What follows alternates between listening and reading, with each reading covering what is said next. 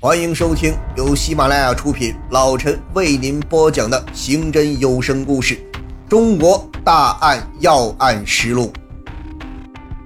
下午五点二十分左右，在沙河口区李家街灰绿盐场附近，一个三十多岁、中等身材的男人与一个女人走出了张琴义以离婚大嫂所住的楼房。他们与一个小青年会合，搭了一辆出租车向市中心开去。是张琴义和夏兰。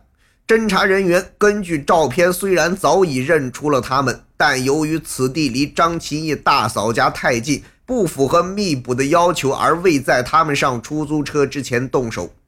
出租车沿华北路上了立交桥，又拐进中山路。车驶到中山消防队附近时，突然被两辆轿车逼停。张琴义刚想发作，两边车门已被侦查人员封住。乌黑的枪口逼住了他，张琴义、夏兰和那个小青年被塞进轿车，带到刑警支队。良好的开端不仅弥补张琴义的漂亮，而且同时抓到了他的两个助手。必须抢在消息传到沈阳之前抓到二刚、谢石刚及他的两名同伙。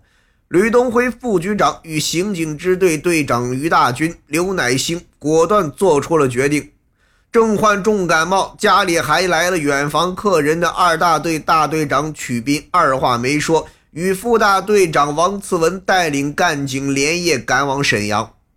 前一段的侦查表明，张琴义雇佣杀手作案的主要助手是绰号“少四”的杨成立。此人三十三岁，家住中山区碣山街，曾因流氓罪被判刑，至今尚未察觉对他的侦查。近日仍正常活动。六大队大队长宋时光带领干警在杨城里经常涉足的鱼市码头整整守候了一夜，没能发现杨的踪影。一大队大队长姜志友、副大队长李志臣带领干警对张琴义等三名犯罪嫌疑人紧张突审了一夜。正如事前所预料的一样，他们都是矢口否认。天亮了，张琴义三人一夜未归，又无任何消息，不能不引起他们亲友的怀疑，甚至可能与杨成立等张的好友研究对策，但却给抓获杨成立提供了一个机会。侦查人员们对张琴义的主要亲友族人进行了秘密监控，功夫不负有心人，十七日下午，通过对张一个亲友的监控，果然发现了杨成立的行踪。侦查员们不露声色跟踪观察他的去向，以便发现还不掌握的同伙。下午三点十分，杨成立乘坐的出租车在五五路被逼停在了路边，他带着出逃的用品被抓获归案。赴沈阳抓捕杀手的刑警支队二大队警员于当天深夜赶到了沈阳。